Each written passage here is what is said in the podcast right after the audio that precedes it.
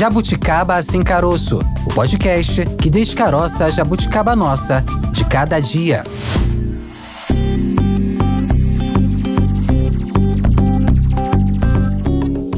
Olá, seja muito bem-vindo, seja muito bem-vinda. Jabuticaba Sem Caroço no Ar, podcast da Sputnik Brasil, com os assuntos do nosso cotidiano. E antes de seguir com o assunto do dia, eu aproveito para fazer um pedido para você. Nunca te pedi nada, né? Então vamos lá. Compartilhe com seus amigos, com a sua família, os nossos episódios, o nosso podcast. Use o seu WhatsApp para mandar o link aí com os nossos conteúdos. Hoje, um episódio especial, um episódio importante para falar sobre um assunto relativo relativo ao nosso dia a dia. No WhatsApp você manda o link, a gente está disponível no Spotify, no Deezer, nas principais plataformas de streaming de áudio, também no site da Sputnik Brasil e pelo WhatsApp, pelas redes sociais em geral, você manda, você compartilha os nossos links, os nossos conteúdos, compartilhando informação, conteúdo de qualidade. Nessa próxima hora, eu e a Tayana de Oliveira, tudo bem, Thay? Tudo bem, Maurício Bastos. Vamos falar sobre política nacional para a melhora de cuidados paliativos. É isso, então já vamos começar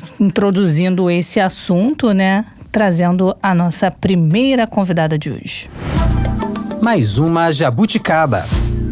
Ana Cláudia Quintana Arantes, médica geriatra, especialista em cuidados paliativos e suporte ao luto, palestrante em temas sobre envelhecimento e morte, também professora nessa área. Seja bem-vinda aqui ao Jabuticaba Sem Caroço. Doutora Ana Cláudia, tudo bem? Tudo na paz. Muito obrigada pelo convite. A gente que agradece você ter aceitado esse convite para a gente bater papo sobre algo tão importante e pouco discutido, né? Parece que a gente começa a perceber uma mudança de cenário em relação a, ao tema cuidados paliativos, agora fazendo parte do SUS. Eu queria começar te perguntando qual a importância dessa medida. De fato, a gente pode ver uma mudança de cenário em relação a isso? A expectativa é bastante grande em relação a essa mudança de comportamento frente ao sofrimento das pessoas que enfrentam essas doenças que ameaçam a continuidade da vida. Até esse momento, nós vivíamos um tempo de absoluta tudo muito sombrio nesse pedaço da vida, né? Achando que não tem nada para fazer e não tendo nada para fazer, a única coisa a fazer é esperar a morte e sofrer muito até que esse dia chegue. E aí, nesse momento, temos a possibilidade de colocar isso à disposição da grande maioria das pessoas que moram no nosso país. Porque a gente tem uma ilusão de que ah, é fácil conseguir, é fácil encontrar. Mas não é, é achar uma agulha dourada no palheiro. É muito difícil você encontrar profissionais que tenham conhecimento, técnica, habilidade para prover, né, para oferecer e dar conta de cuidar dessas pessoas com o tanto de sofrimento que elas apresentam em todas as dimensões humanas, né? Na dimensão física, emocional, a social, a familiar e a espiritual. Então, com esse trabalho disponível no SUS, teremos condição de oferecer esse cuidado para todo mundo para a grande maioria das pessoas que moram aqui, porque a grande maioria está no SUS, né? Doutora Ana Cláudia, até é importante é, a senhora ter trazido esse raio-x do funcionamento, né, do trabalho de quem cuida, né, de quem faz esses cuidados paliativos, porque a gente vive num país em que a saúde, apesar de haver um, um sistema que garante atendimento gratuito e universal, né, que, que é o Sistema Único de Saúde, a, a população brasileira ainda sofre muito, ainda carece muito de cuidados, essa rede não contempla toda a nossa população, ainda há uma série de gargalos para o atendimento desse, enfim, desse contingente enorme de brasileiros aí que sofre e o SUS de alguma forma cumpre seu papel em uma série de iniciativas, né? A gente teve a, a campanha de vacinação contra a Covid, outras campanhas de vacinação e o SUS é, é realmente exemplar em uma série de iniciativas, mas ainda deixa a desejar em muitas outras, assim como a saúde privada, né? A gente tem também debatido muito essa questão, por exemplo, de plano planos de saúde, que é uma briga, uma queda de braço entre o consumidor paciente e a seguradora de saúde, tendo aí médicos no meio do caminho, uma, é um cabo de guerra envolvendo várias partes, né? E a saúde realmente é um, é um ponto muito, muito sensível. E os cuidados paliativos, eles não, eu creio que não são muito conhecidos, né? Como você falou, muita gente acha que cuidado paliativo é segurar na mão, é dar aquele apoio, aquele carinho na reta final da vida, em que é, não há possibilidade de reversão do quadro de, de saúde. Queria que você explicasse melhor para a gente como funciona esse,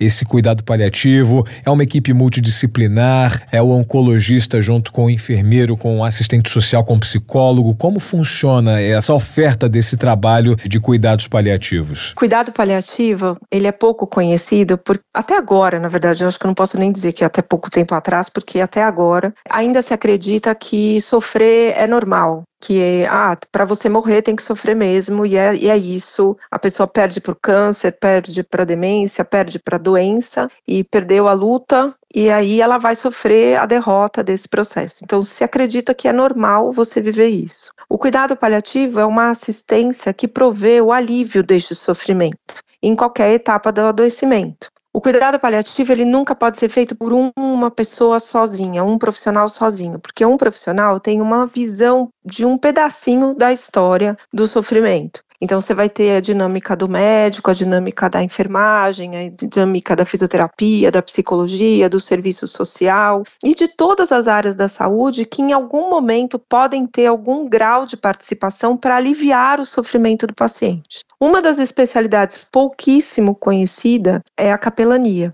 que é uma, um profissional de saúde voltado para a assistência do sofrimento espiritual. Então, isso é tudo muito novidade para a população para o Brasil. É muito estranho. Fala, nossa, mas uma equipe que cuida do sofrimento, mas eles não deveriam salvar as vidas? E aí, como eu costumo dizer, a gente salva vidas biográficas. A gente é, tem toda a medicina para prover esse cuidado de prolongar a vida biológica, mas o, salvar uma vida biográfica é você permitir que, ao longo desse processo de sofrimento, a pessoa possa ser ela mesma e não ser uma vítima do sofrimento dela. Então, esse cuidado é feito por uma equipe multiprofissional. Então, você vai ter a medicina, a enfermagem, a psicologia, o serviço social, a odontologia, a terapia ocupacional, os farmacêuticos, você vai ter nutricionistas, fonoaudiólogos, o capelão. Todos os profissionais de saúde que têm algum grau de capacidade para aliviar o sofrimento podem se envolver nesse processo do cuidado desse paciente, dessa família. Só que não dá para fazer isso sem formação. Qual que é o grande perigo que a gente corre nessa demanda de implantar serviços numa velocidade recorde? É você implantar os serviços com pessoas que não sabem fazer este serviço. Então, como que a gente consegue fazer com que isso de fato tenha sucesso? Com a educação. Sem educação, não dá para prover assistência. Então, eu trabalho há muitos anos buscando a possibilidade de oferta da educação em cuidados paliativos para todos os profissionais. Não só para aqueles que querem ser paliativistas. Então, na tua pergunta, ah, o oncologista que vai fazer esse cuidado, é o pneumologista, é o cardiologista? Todas essas pessoas precisam aprender cuidados paliativos. E aí o paliativista ele vai ser um, um profissional adicional a essa equipe. Então, o paciente está sendo cuidado pelo oncologista e o oncologista tem conhecimento para cuidar desta pessoa junto da doença dela e também do sofrimento dela. A gente só vai conseguir esse a educação para todo mundo. Agora, atualmente a gente eh, vive um contexto em que os cuidados paliativos têm status de políticas públicas, né? Mas de certa forma a gente ainda pode encarar esse assunto como sendo, digamos assim, um tabu ainda essa questão de cuidar do paciente que já tem um diagnóstico eh, de morte. A doutora Ana Cláudia inclusive tem um livro com o título A Morte é um dia que vale a pena viver. Queria que a senhora falasse um pouco desse livro pra gente, como que foi esse trabalho, logo assim que houve a publicação, é, como isso foi encarado, esse tema? O, o livro, ele hum, surgiu, né? Eu escrevo desde sempre. A escrita para mim é um espaço de vínculo com uma arte que me ajuda a lidar com tudo que eu preciso trabalhar no meu dia a dia. Então o livro já existia, né, como um material de elaboração, vamos dizer assim. E em 2013, então vai fazer 11 anos, agora no final do ano vai fazer 13, 11 anos, que eu fui convidada para fazer um TEDx da Faculdade de Medicina da USP, que é onde eu me formei. E esse TEDx, a última frase do meu TEDx é: que bom que, assim como eu, mais pessoas acreditam que a morte pode ser um dia que vale a pena viver. E aí ficou o título desse TEDx, A Morte é um Dia que Vale a Pena Viver, e o livro ficou com o mesmo título. No começo, se duvidava muito que esse livro pudesse ser algum sucesso. Se duvidava, ou talvez até tivessem certeza que jamais seria, porque a palavra morte está na capa e ninguém compraria o livro por conta disso. No entanto, o livro segue é, só crescendo em número de, de, unidades distribuídas pelo país. Já passa de 500 mil cópias desde o lançamento, que foi em 2016 e ele segue só crescendo, mostrando que é, no Brasil o tabu está na palavra falada, mas na palavra escrita não.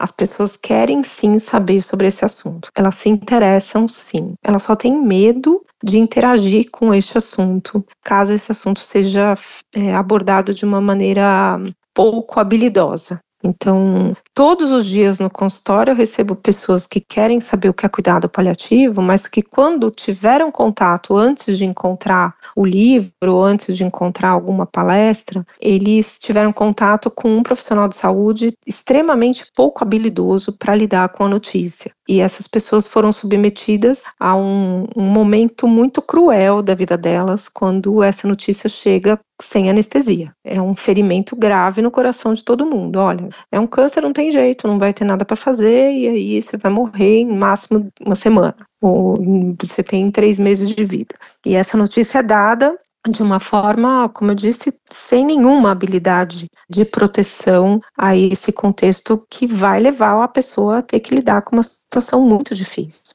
Então, a gente técnicas de dar más notícias, mas a técnica permite que a má notícia não se transforme num obstáculo a uma esperança de ter uma vida boa até a morte. Então, através do livro, eu consigo chegar em pessoas que não conseguem ter acesso a essa conversa com os seus médicos ou com, os seus, com as pessoas que estão à volta delas. Às vezes a família também não quer falar sobre isso. Fala, ah, vira essa boca para lá, o que, que é isso? Pensa positivo, tem que pensar que vai dar certo, tenha fé. Mas o pensar que vai dar certo não te protege de ser capaz de enfrentar quando dá errado. Então você precisa pensar sobre isso. E o livro alcança esse espaço. Teve um momento muito bonito da história desse livro, dele um trecho do livro ser lido numa cena de novela que foi na a Vai na Fé, a última que teve da sete aí, que a, a Rosanil Svartman cuidou para que esse momento acontecesse de uma forma muito delicada. A cena final da morte de uma personagem, a leitura de um trecho do livro. Esse momento, segundo as, as avaliações né, de BOP e tudo mais, alcançou 68 milhões de televisões ligadas. Então, a sensibilização para esse tema já está acontecendo. Agora a gente só precisa cuidar dessa semente que está sendo plantada aí pelo Brasil todo. E que essa semente possa também se espalhar para os lugares onde ela não chegou. Mas para fazer direito, tem que saber fazer. E isso é muito importante que seja cultivado em paralelo ao processo da implantação das políticas públicas, porque ter isso aprovado foi magnífico. Mas, como eu disse, no, tive uma, um momento de, de fala lá na Câmara dos Deputados, eu disse, a gente tem que brindar esse momento com água, porque a gente está fazendo o que é necessário. Não é nada mais do que a nossa obrigação fazer isso. E é necessário, não é bonito ou feio, é água potável. É você ter algo muito básico sendo oferecido. E nós precisamos zelar para que esta água seja de fato potável, que não seja uma ilusão de que a gente vai matar a sede é, do alívio do sofrimento com profissionais que não sabem o que estão fazendo. Então, muito importante a gente é, entender que é necessário uma ação bem assim, determinada ali, trabalho de formiguinha, como dizem que eu faço, né? Você faz um trabalho de formiguinha, mas a gente precisa ser incansável com isso. Sem dúvida. Então, esses espaços como podcast, como vídeos, coisas que atinjam a população geral, são muito valiosos para que essa, essa consciência desperte e permaneça, né? Na Cláudia Quintana Arantes, médica geriatra, especialista em cuidados paliativos e suporte ao luto, palestrante em temas sobre envelhecimento e morte. Doutora Ana Cláudia, além da, da transformação desse tipo de, de iniciativa em política pública, né, por parte do nosso Sistema Único de Saúde, pelo que a gente está conversando aqui, é mais do que importante, né, é essencial, é fundamental que haja, então, o preparo do profissional, ou seja, é, quando, quando, quando a senhora fala em preparo do profissional, né, do oncologista, do neurologista, do psiquiatra, do enfermeiro, fisioterapeuta, do assistente social, do psicólogo, algo como uma cadeira, uma especialização durante o curso de formação, uma pós-graduação, uma especialização. É nesse sentido que a senhora trata esse problema de, de formação do profissional, de preparo do profissional, é algo que venha da cadeira da universidade e não apenas do trabalho diário com esse tipo de situação? Sem dúvida. Como te disse, né? Eu sou uma ativista da educação em cuidados paliativos. Aí, quando teve, tivemos a pandemia, você deve se lembrar de um momento que um senador disse que cuidado paliativo era eutanásia não teve uma crise, uma denúncia de um, do, do, que estava acontecendo na Prevente com os pacientes idosos, e aí isso foi, explodiu, e ele disse, ah, estão fazendo cuidado paliativo e estão fazendo eutanásia. Aí nesse momento muito crítico, foi uma excelente oportunidade de escuta, né? Afinal de contas, o que é cuidado paliativo? É eutanásia mesmo? Vamos ouvir os paliativistas. Aí fui convidada para ter uns 10 minutos lá de plenária na Câmara, e é por causa dessa plenária, o Conselho Nacional de Educação quis me ouvir. Eu tinha pedido para que o Ministério da Educação recomendasse o ensino é, de cuidados paliativos na graduação de medicina, que é a minha área. Evidentemente é necessário em todas as áreas, mas eu não posso representar todas, né? Então, fui ouvida, eles me convidaram para um momento lá de meia hora para conversar com os conselheiros é, da área da educação, da graduação de medicina. E aí, a partir dessa conversa, se estabeleceu claramente a necessidade de reescrever as diretrizes de ensino da graduação de medicina. Não bastaria somente uma recomendação o ensino de cuidados paliativos deveria ser parte integral do processo de formação de todos os médicos no nosso país. E assim foi feito. A gente reescreveu as diretrizes de ensino da graduação de medicina, isso foi publicado em Diário Oficial, e agora é obrigatório esse ensino. Até que esse ensino obrigatório de fato aconteça, nós vamos percorrer aí um período, porque as faculdades vão ter que redimensionar os currículos para poder conter essa carga horária mínima de ensino. Enquanto não se torna uma cadeira, uma disciplina obrigatória, muitas faculdades no país colocaram a disciplina de cuidados paliativos como uma disciplina eletiva, que os alunos escolhem fazer, eles não são obrigados, mas eles podem escolher fazer. E é nessa cadeira que agora eu sou professora da disciplina de cuidados paliativos, a eletiva da Faculdade de Medicina do ABC. E aí é muito bonito ver o quanto os alunos buscam esse conhecimento. Então, eu dou aula para o primeiro, segundo e terceiro ano, mas a pedido do corpo discente da faculdade, eu tive que abrir mais períodos de aula para os alunos do internato, que são os médicos que, que vão nascer daqui a pouquinho, né? Estão no quinto e no sexto ano da faculdade. E a sala é lotada de alunos. E eles querem aprender. Então, a necessidade de formação é para todos. E quando eu pergunto para esses alunos, ah, o que, que, vocês vão fazer? Tem algum paliativista aqui na sala? A última aula que eu dei tinha acho que uns 50 alunos. Não tinha nenhum que queria fazer cuidado paliativo. Mas tinha aluno que queria fazer ortopedia, tinha aluno que queria fazer é, radiologia, tinha aluno que queria fazer oftalmologia, mas eles entendem que cuidar da pessoa que eles vão tratar é muito importante porque o ortopedista ele talvez tenha que fazer uma amputação da perna de um jovem de 17 anos que está com câncer no osso. Esse ortopedista precisa ter habilidade para lidar com o sofrimento desse adolescente. E esse jovem sabe disso. Talvez os ortopedistas mais velhos, os já formados, eles, quando têm que fazer esse procedimento, eles ficam muito mal, porque eles não sabem lidar com isso, eles não foram ensinados a lidar. Como que você olha nos olhos do rapazinho lá de 17 anos e diz, olha, eu vou ter que amputar sua perna porque você tem um câncer nesse osso?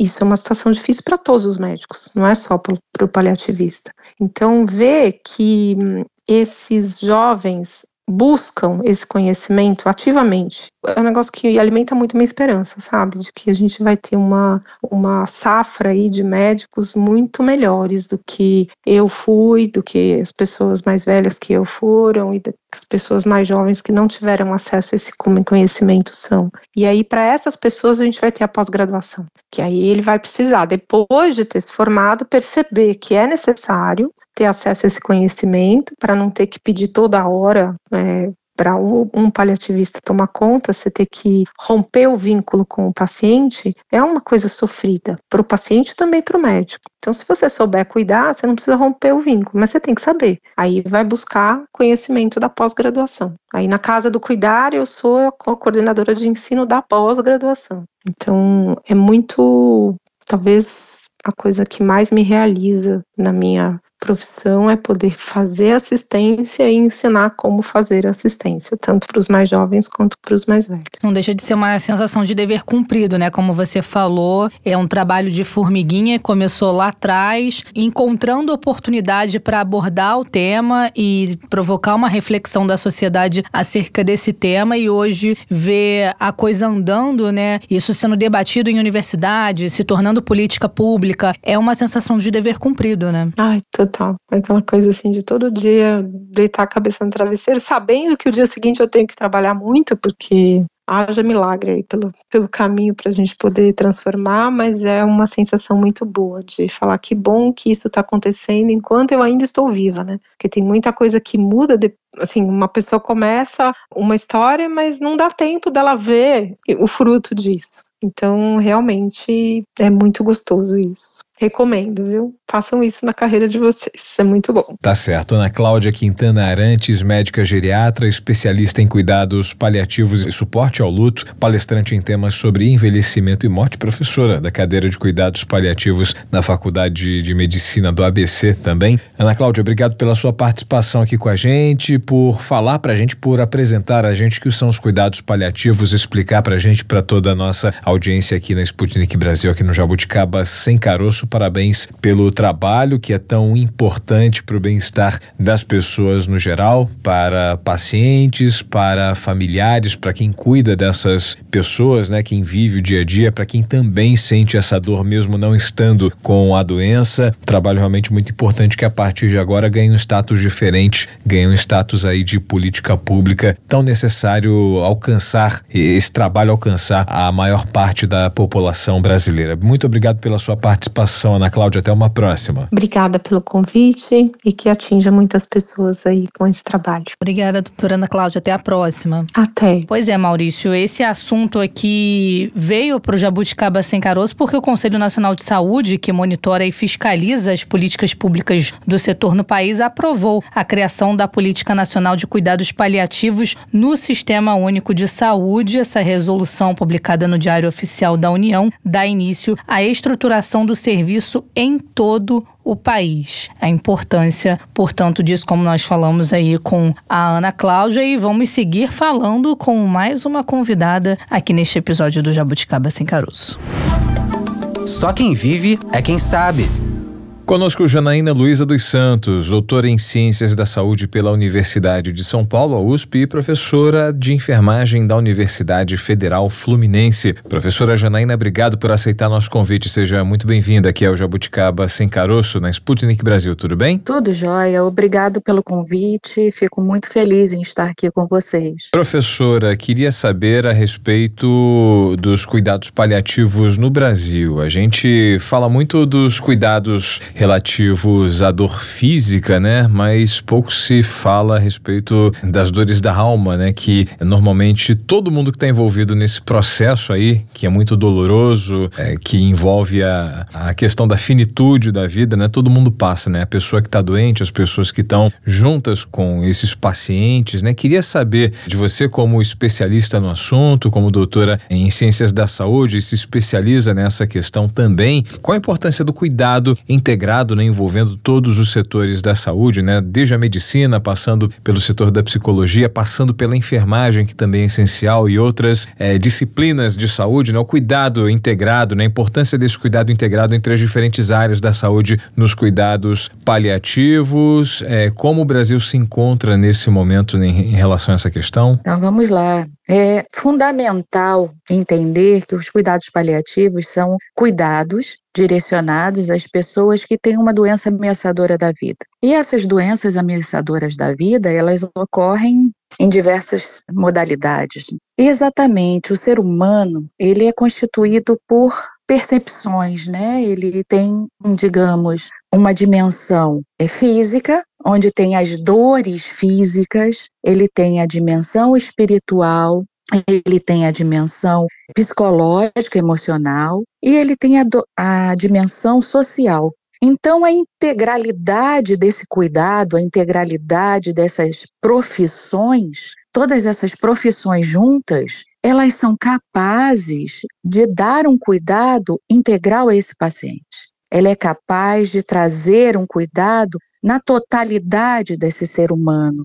Todos nós temos essas dimensões, só que só olhamos para ela no momento em que a finitude bate à nossa porta. Todos nós somos seres ocidentais e entendemos que vamos viver eternamente. É nossa sociedade, ela nos impõe isso, ela nos coloca isso o tempo todo. É, diferente do oriental, que ele olha de forma diferenciada para esse processo. Mas nós ocidentais negamos esse processo de morte. E quando ela bate à nossa porta, nos desesperamos. Quando nós temos uma equipe especializada, voltada para esse cuidado, nós entendemos que esse ser humano é integral e temos uma equipe pronta para cuidar de todas essas dimensões. Então, o médico tem as suas especialidades, especificidades, porém, ele não consegue abranger a totalidade do ser humano.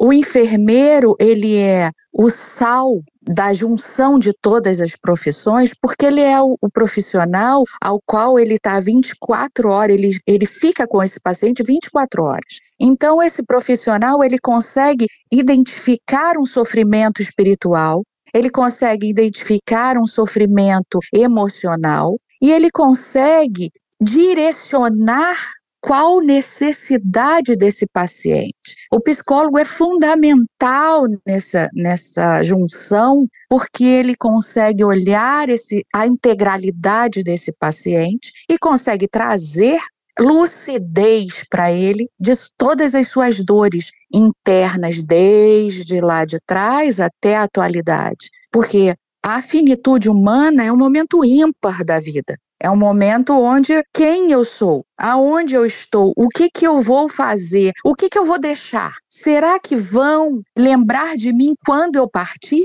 Qual o momento que eu estou, o que eu vim fazer, eu fiz, que legado eu deixarei? Então, esses questionamentos vêm à tona com tanta força que essa pessoa, ela se perde em si, porque nós não somos acostumados a olhar para dentro, olhar para si durante o nosso crescimento, nossa evolução. E aí, quando vem esse diagnóstico ameaçador da vida, nós nos coloca em xeque tudo isso. E o profissional especializado, o profissional treinado, o profissional que está com o olhar voltado para isso, ele consegue direcionar e trazer menos sofrimento a esse paciente. O Brasil é um, um dos países onde ainda morre-se muito mal, traz-se mais sofrimento do que propriamente conforto para a morte. Temos aí a distanásia e nós não queremos a distanásia, né? Nós queremos a cacotanásia e a ortotanásia. O que, que, que é isso? Nós queremos a qualidade de vida para o restante de vida dessas pessoas. E o que, que é isso? é dar qualidade para os momentos finais, é entender que até o último suspiro ainda há vida. Então nós temos que olhar para a vida dessa pessoa, dar qualidade a essa vida dessa pessoa, não entubar, colocar medicações quando não há mais nada o que ser feito. Porém, não é fazer eutanásia como muitas pessoas erroneamente entendem. Eutanásia é outra coisa, não é atropelar ou, a, ou adiantar esse processo de morte. Não, muito pelo contrário. É deixar o curso natural da vida seguir.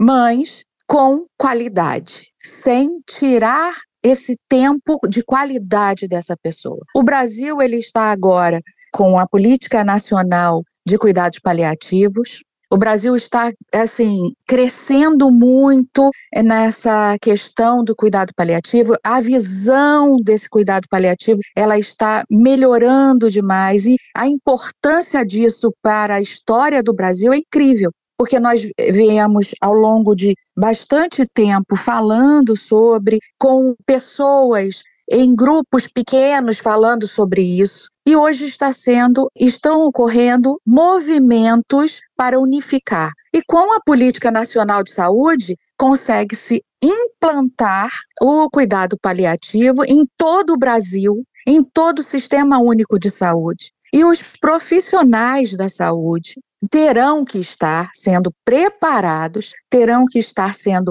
treinados para esse cuidado. Esse cuidado não é apenas hospitalocêntrico, né? Muito pelo contrário, em 2018 lançou-se a resolução 41, que ela vem falando dos cuidados paliativos no Sistema Único de Saúde. E aí, as unidades básicas de saúde, elas começam com esse cuidado paliativo. A importância desse cuidado paliativo é exatamente já na unidade básica. Identificar quem são essas pessoas, identificar quais pessoas precisam desse cuidado e identificar como administrar esse cuidado. O, o, momento hospitalocêntrico é mais à frente. E o Brasil ainda tem a ideia de que cuidado paliativo só é prestado quando a pessoa está no final de sua vida. E não é isso. O cuidado paliativo já começa a ser administrado no momento em que se tem o diagnóstico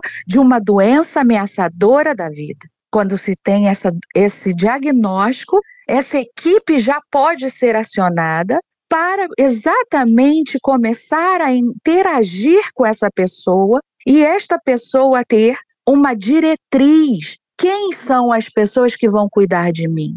Como vão cuidar de mim? Eu estou perdido, eu preciso de ajuda.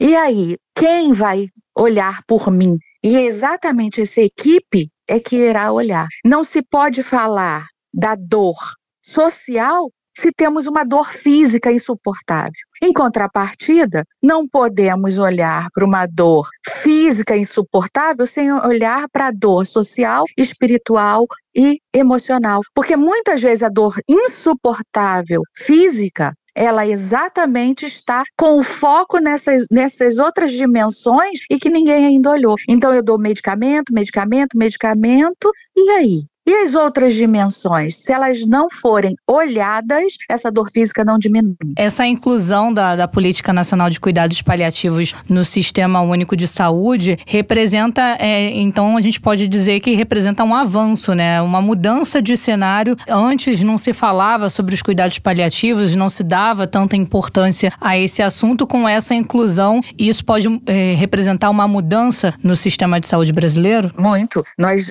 a Política Nacional de Cuidados Paliativos, há uma verba Claro que tudo na vida né, funciona através de dinheiro. Né? Então, há uma verba direcionada para a implementação de cuidados paliativos. E terá no SUS, todos os estados, todo, todo o Brasil terá que ter um grupo e um, uma instituição onde tenha cuidados paliativos desde a unidade básica de saúde com cuidados paliativos até o hospital com cuidados paliativos. Então, esse paciente vai ser acompanhado desde a sua, do seu diagnóstico até o momento final da sua vida. E o cuidado paliativo, ele é além disso.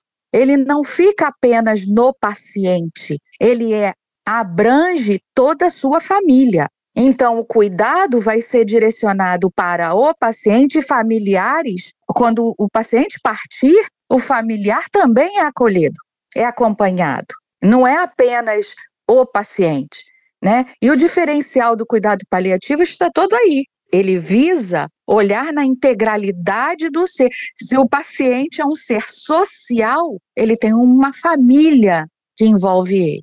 Então, esse conjunto tem que ser olhado. E por isso a parte social, né, o assistente social, ele é fundamental nesse conjunto. Então, todas as profissões são envoltas nesse cuidado. O assistente social, o nutricionista, o médico, o fisioterapeuta, o enfermeiro, o psicólogo, todas as profissões são fundamentais no cuidado paliativo e todos têm a mesma voz. Ninguém tem voz a mais nesse cuidado.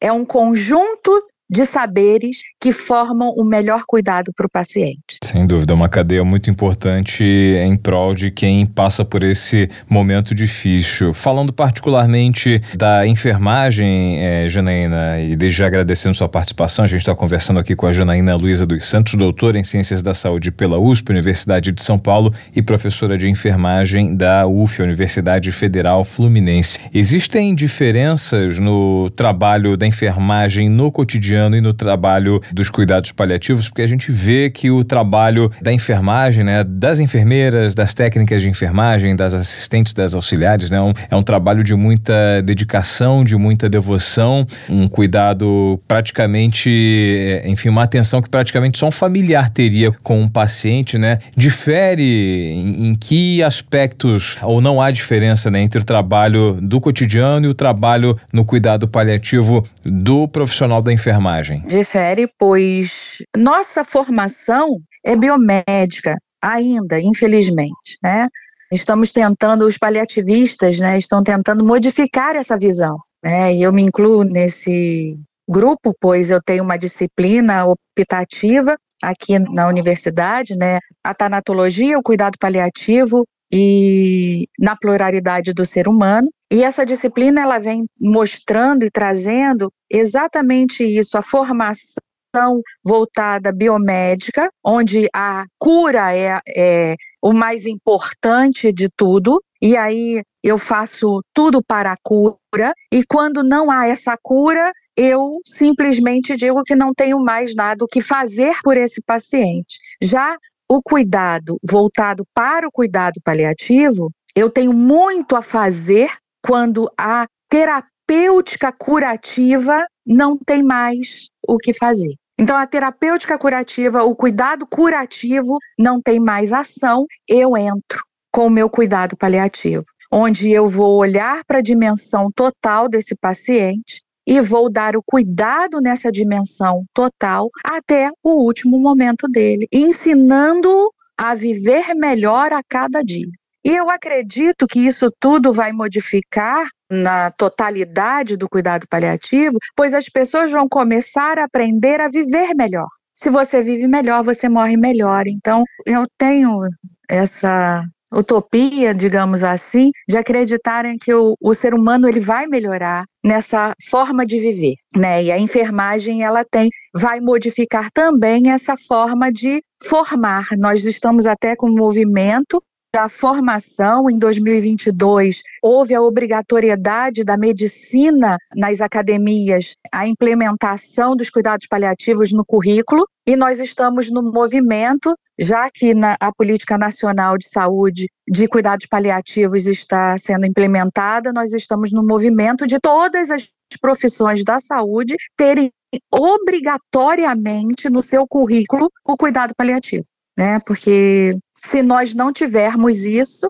nós não vamos formar pessoas capazes de prestar esse cuidado integral ao paciente E aí nós temos é, movimentos, eu estou com uma amiga que está fazendo mestrado, que está fazendo um trabalho para os técnicos de enfermagem, a implementação dos cuidados paliativos para o curso de técnicos de enfermagem. Né? Então, assim, a equipe de enfermagem está se movimentando, se mobilizando para implementar a obrigatoriedade da assistência do cuidado paliativo, de ensinar a assistência do cuidado paliativo. Então, há diferença. Assim. Bom, nós conversamos com Janaína Luiza dos Santos, doutora em Ciências da Saúde pela USP, Universidade de São Paulo, e professora de enfermagem do curso de enfermagem da Universidade Federal Fluminense, a UF. Janaína, muito obrigada por esse bate-papo. Até uma próxima oportunidade. Eu que agradeço. Muito bom poder falar do cuidado paliativo e deixar essa semente no coração de todos. Um abraço. Abraço, professor. Até a próxima. Até a próxima. É válido a gente reforçar aqui para os nossos jabuticabers. Quem quiser acompanhar, já maratonou, já conferiu todos os episódios e o que eu vou fazer até sair o próximo episódio. Você pode nos acompanhar nas redes sociais, interagir conosco por lá. Estamos no Instagram,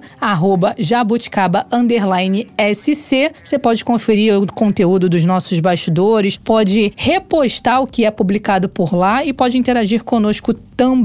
Tá, e de acordo com o Ministério da Saúde, para que essa estrutura, para que esse projeto, esse grande plano aí de adoção de cuidados paliativos em âmbito nacional seja adotado, vão ser investidos aí 851 milhões de reais ao ano em iniciativas como a capacitação de 1.300 equipes especializadas, assistência farmacêutica para prevenção e alívio de sofrimento e sintomas, avaliação e tratamento da dor, entre outras medidas Dessa forma, o governo espera fazer um mapeamento, sistematizar e ampliar os serviços que já são oferecidos na estrutura do SUS. A gente continua debatendo essa questão que é tão importante para a saúde pública brasileira, trazendo mais um convidado. Para onde vamos?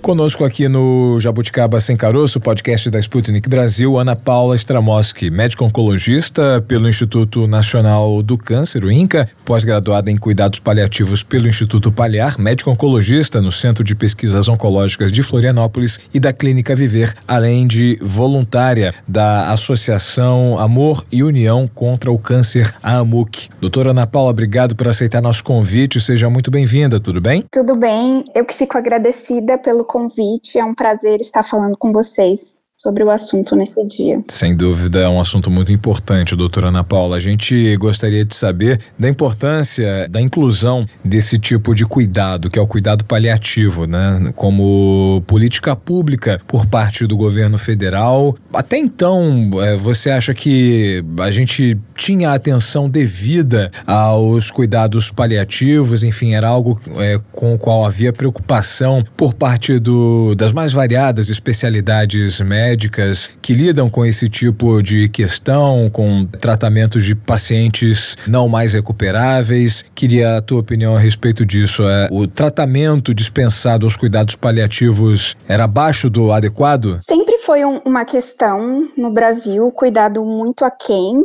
Eu acho que os números são bem claros e falam isso. O Brasil ficou em 42º lugar numa classificação que foi feita em 80 países pela, por um estudo da Europa. Então, a gente sempre soube disso, mas acho que a pandemia do Covid-19 trouxe muito à tona esse déficit, e acho que foi o que o principal impulsionador da, da aprovação dessa lei. Segundo o Ministério Público, somente cerca de 800 locais públicos e privados estão habilitados a oferecer o serviço de cuidado paliativo no Brasil. E segundo o Atlas de Cuidados Paliativos, um para cada 1 milhão e 600 mil habitantes é o número hoje do Brasil. O ideal seria um para cada 100 mil habitantes. Então está muito aquém do indicado e necessário. Você falou aí que a pandemia ajudou a impulsionar essa questão e a gente não ouvia falar muito sobre essa questão de cuidados paliativos pela grande mídia antes da pandemia. De certa forma, a pandemia, então, a gente pode classificar como um divisor de águas até para abrir a discussão sobre esse assunto para a sociedade? É, eu acredito que sim, porque a, a pandemia eu acho que expôs muitas feridas da saúde, do cuidado da saúde no Brasil como um todo, acho que não só no Brasil, mas no mundo. E veio à tona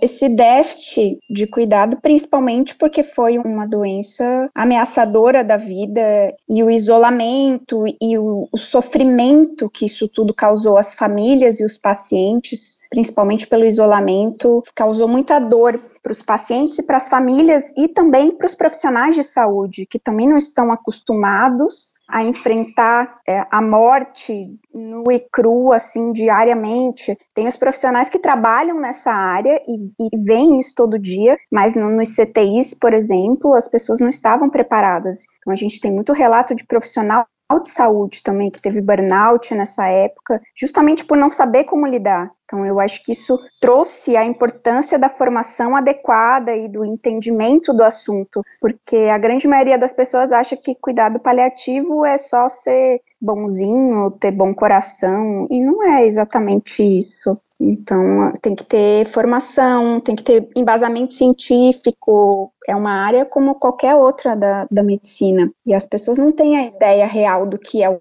cuidado paliativo. Então, doutora Ana Paula, para acompanhar essa adoção, né, essa implementação de política pública, né, da inclusão dos cuidados paliativos como política pública na rede de saúde geral do Sistema Único de Saúde, também da ampliação desse tipo de cuidado na rede privada, no atendimento particular, se torna, enfim, imagino que necessário, enfim, se torna necessário uma expansão do cuidado paliativo como área do conhecimento, né, como ensino é, regular nas universidades, tanto na área de medicina como nos demais setores né, do campo da saúde, como a enfermagem, a fisioterapia, na assistência social, em quem trabalha, quem lida diretamente com esse tipo é, de paciente. Como é que é hoje o quadro da formação do profissional que atua com essa área? É pela boa vontade, pela, apenas pela boa vontade, pelo interesse em cuidar do outro que vive numa situação é, irreversível ou existe enfim, algo mais profundo, enfim, uma, uma cadeira dentro da universidade, um curso específico, uma pós-graduação? Há nesse sentido uma preocupação em formar, em preparar profissionais é, capacitados para exercer o cuidado paliativo? Eu acho que a partir dessa lei isso vai se abrir, mas até então não. Há pouco tempo tem algumas residências médicas que, que, formam cuidado paliativo, mas são acho que dois ou três serviços, se eu não me engano, em São Paulo somente. O que tem são pós-graduação mas a gente não tinha, pelo menos quando eu fiz faculdade, uma matéria específica sobre cuidados paliativos, esse entendimento de cuidados paliativos e a expansão desse conhecimento e a importância desse tema eh, nunca tinha sido tão relevante até realmente a pandemia. E eu acho que foi aí que se viu a necessidade, era um tema meio negligenciado, principalmente porque as pessoas têm a ideia um pouco errada do que é cuidados paliativos. As pessoas acham que paliativo é algum, sei lá, um remendo de um fio encapado, alguma improvisação de alguma coisa. O termo palium, na verdade, vem de manto, vem de cobertor, que era usado para proteger os cavaleiros da, os cavaleiros das cruzadas das, inter, das intempéries do caminho, da chuva, do frio. Então, nada mais é do que cuidado. E todo paciente que sofre tem indicação de cuidado paliativo. E as pessoas acham que não, que é só quando está morrendo. E não é isso. Na oncologia, por exemplo, o tratamento em si causa sofrimento, sim, a doença causa dor, causa enjoo, vômito, causas físicas, mas tem muito sofrimento emocional envolvido. O medo, a culpa, o diagnóstico de câncer em si traz traz muitos sentimentos à tona. Além dessa questão que o Maurício levantou de contribuição, né, de expansão na área de conhecimento, essa medida ela também pode contribuir para quem já atua nessa área de cuidados paliativos, como pode agregar para trazer mais pontos positivos, digamos assim, melhora mais nesse conhecimento, setor. né? Até porque a gente imagina que você trouxe aí uma proporção agora há pouco para gente, né, da quantidade de pacientes por médico, né, da quantidade de médicos por paciente, essa relação que é um pouco desfavorável, a gente imagina que haja uma sobrecarga no atendimento a esse tipo de necessidade, né? Então, essa abertura desse campo pode, enfim, gerar melhorias na formação e na qualidade do atendimento, né? Com certeza. E o cuidado paliativo, ele é feito por uma equipe multidisciplinar. As pessoas precisam aprender a trabalhar em equipe, porque a gente, o médico não consegue fazer esse cuidado sozinho. A gente precisa da, do enfermeiro, do farmacêutico, do assistente social, do psicólogo, que mais? Da, da TO, que é terapeuta ocupacional, capelão, porque a gente traz a espiritualidade, trata o, a pessoa com a história dela, com as questões dela, com as dores dela, abrangendo toda a dor total, né? Na verdade, existe essa definição é, no, no cuidado paliativo. A dor total, ela abrange não só a dor física, mas a dor da alma, a dor espiritual e tudo que, que a doença traz com isso eu falo do câncer porque é a minha área de atuação, enfim, mas um diagnóstico é numa pessoa que sempre é o amor de alguém, então ele não afeta só a pessoa, ele afeta a família e todos que estão ao redor, e também no, em todos os âmbitos. Por exemplo, social, a pessoa não está mais apta para trabalhar, é difícil manter a renda familiar, para custear o tratamento e o acesso, é, no âmbito espiritual, porque a pessoa se culpa, culpa a Deus, vem várias questões, traz o medo em relação a, a tudo que está acontecendo com a pessoa. O câncer ele, ele arranca a, o paciente da rotina dele, de, de planos de vida que ele tinha e traz ele para um momento de, de dúvida, de vulnerabilidade, de incerteza. Então, isso traz muitas questões associadas e envolve também os familiares, os cuidadores. É um processo bem complexo. E não é sobre morrer, sobre ajudar o paciente a morrer melhor. Morrer todo mundo sabe, todo mundo consegue. A única certeza que a gente tem quando a gente nasce é que a gente vai morrer um dia. A verdade é que o cuidado paliativo se trata de cuidar da pessoa com, como um todo, de ajudar ela a viver melhor, para trazer vida para a vida que resta. A gente não acelera nada, não se trata de morte, se trata de fazer vi trazer vida à vida que se tem. Nós estamos conversando com Ana Paula Stramoski, médica oncologista no Centro de Pesquisas Oncológicas de Florianópolis e da Clínica Viver e voluntária da AMUC, a Associação Amor e União contra o Câncer. A gente está tratando da inclusão dos cuidados paliativos no Sistema Único de Saúde se transformou em política pública a partir de agora. Imagino que o quanto antes sendo adotada, sendo empregada aí na rede pública de saúde, onde muita gente sofre. Muita gente sofre na rede pública de saúde para ser atendida, para conseguir um encaixe, para conseguir marcar uma cirurgia. É um sofrimento que a gente vê aí muitas vezes. Tem um vizinho, tem um amigo, tem um familiar que passa por esse sofrimento e como se não bastasse a muita gente que não tem uma, um, uma luz à frente, né? E precisa realmente de cuidados paliativos por conta de, de questões irreversíveis em relação ao quadro de saúde. E a doutora Ana Paula, oncologista, lida com muitos casos, certamente, no seu cotidiano, né? no seu trabalho clínico, né?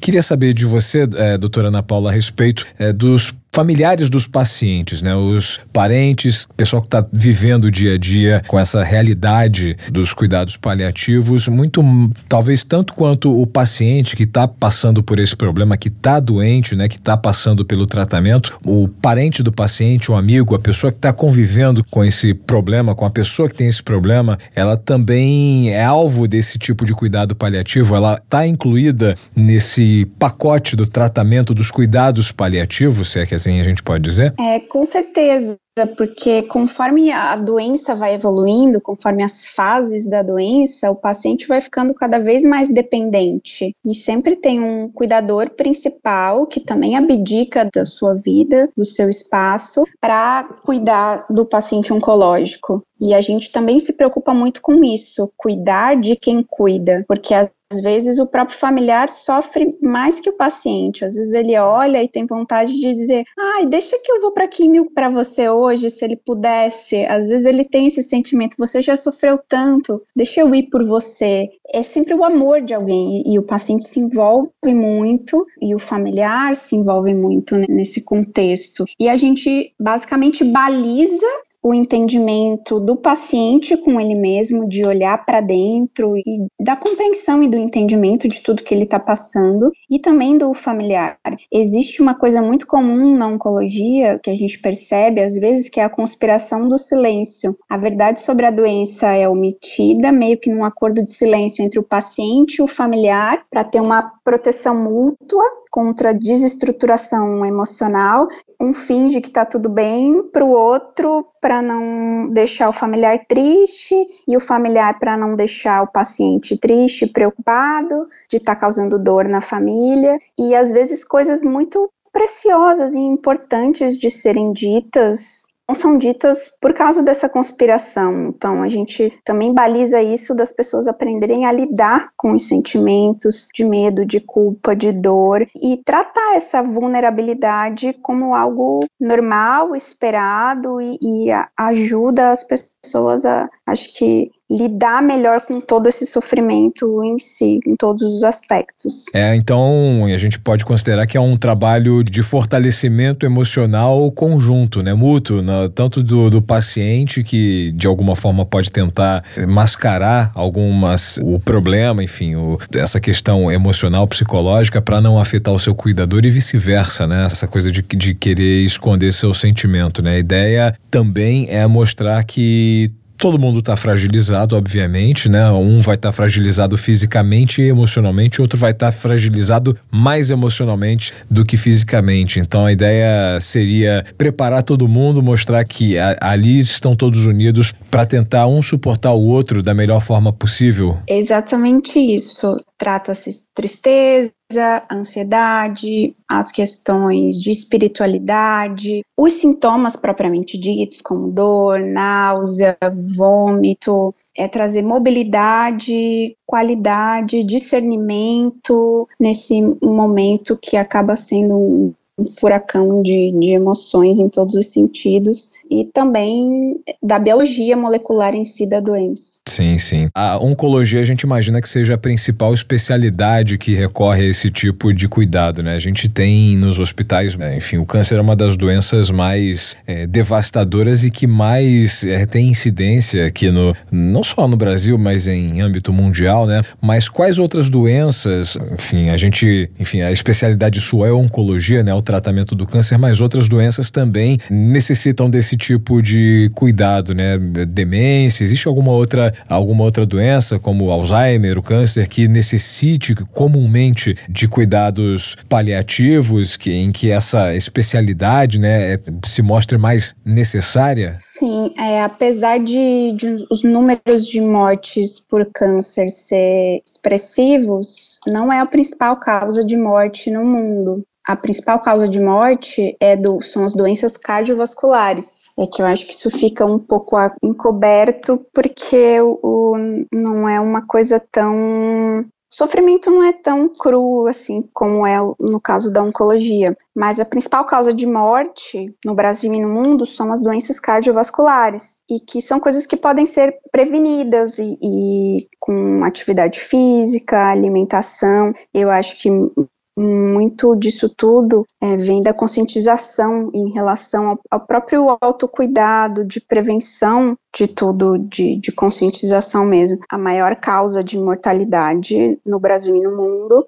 é doenças neurológicas, AVC, Alzheimer. Acho que tudo que traz dependência ao paciente, o paciente fica acamado e dependente do cuidador, do familiar, também está indicado cuidado paliativo. Na verdade, tudo que traz algum sofrimento em, em alguma escala, a gente fala que é se você pensa que o paciente pode morrer. Se, se fizessem uma pergunta para você, ah, esse paciente, você acha que seria uma surpresa se ele morresse no próximo ano? Se você responder que não, É, provavelmente esse é um paciente que tem alguma doença crônica que ameaça a vida e que tem indicação de estar em cuidados paliativos, sim. Ana Paula Stramoski, médica oncologista formada pelo Instituto Nacional do Câncer, INCA, do Rio, pós-graduada em cuidados paliativos pelo Instituto Paliar, médica oncologista no Centro de Pesquisas Oncológicas de Florianópolis e da Clínica Viver, além de voluntária da AMUC. Ana Paula, obrigado pela sua participação aqui com a gente, pelas explicações, pelos esclarecimentos, por compartilhar com a gente um pouco da tua vivência e até uma próxima oportunidade. Eu que agradeço a oportunidade da participação. Muito obrigada. Obrigada, doutora. Até a próxima. Até. Ponto final, hein, Maurício? Acabou o nosso tempo. Jabuticaba Sem Caroço de hoje ficando por aqui. Amanhã vamos estar de volta a falar sobre meio ambiente, falar sobre sustentabilidade, saber se os brasileiros estão com hábitos mais sustentáveis. É sobre isso que vamos falar amanhã aqui no Jabuticaba Sem Caroço. É válido a gente reforçar aqui para os nossos jabuticabers. Quem quiser acompanhar, já maratonou, já conferiu todos os episódios e o que eu vou fazer até sair o próximo episódio. Você pode nos acompanhar acompanhar nas redes sociais, interagir conosco por lá. Estamos no Instagram, arroba jabuticaba SC. Você pode conferir o conteúdo dos nossos bastidores, pode repostar o que é publicado por lá e pode interagir conosco também. Nas redes sociais, né? Estamos no Twitter e no Instagram. Joga lá Jabuticaba Sem Caroço, você encontra a gente. Isso, no Twitter é arroba jabuticaba SC. Aí é bom ficar ligado porque de vez em quando a gente solta spoiler por lá. É verdade. E claro, nas plataformas de áudio, de streaming de áudio, onde disponibilizamos todos os nossos programas. Tá tudo lá na íntegra, então não deixe de acompanhar. Você tá ouvindo de hoje, que é o de ontem, então vai lá dar um pulo e o de amanhã também vai estar na rede social, vai estar na plataforma de áudio para você acompanhar e claro, no site da Sputnik Brasil. Ainda encerro com mais uma dica hum. para ficar com bem informado em todas as editorias, em todos os âmbitos. Você pode também nos acompanhar no site da Sputnik Brasil Brasil e por lá você ouve ó, o nosso podcast, né? E também aproveita para dar uma passeada pelas notícias. Tem sempre conteúdo inédito, tem sempre matéria, reportagem especial, entrevistas. E tudo que vai aqui no podcast vai também no site em matéria detalhada, aprofundada. Isso, é só acessar sputniknews.br.com.br. É isso então, Maurício. Até a próxima. Tchau, tchau. Jabuticaba Sem Caroço, o podcast que descaroça a jabuticaba nossa de cada dia.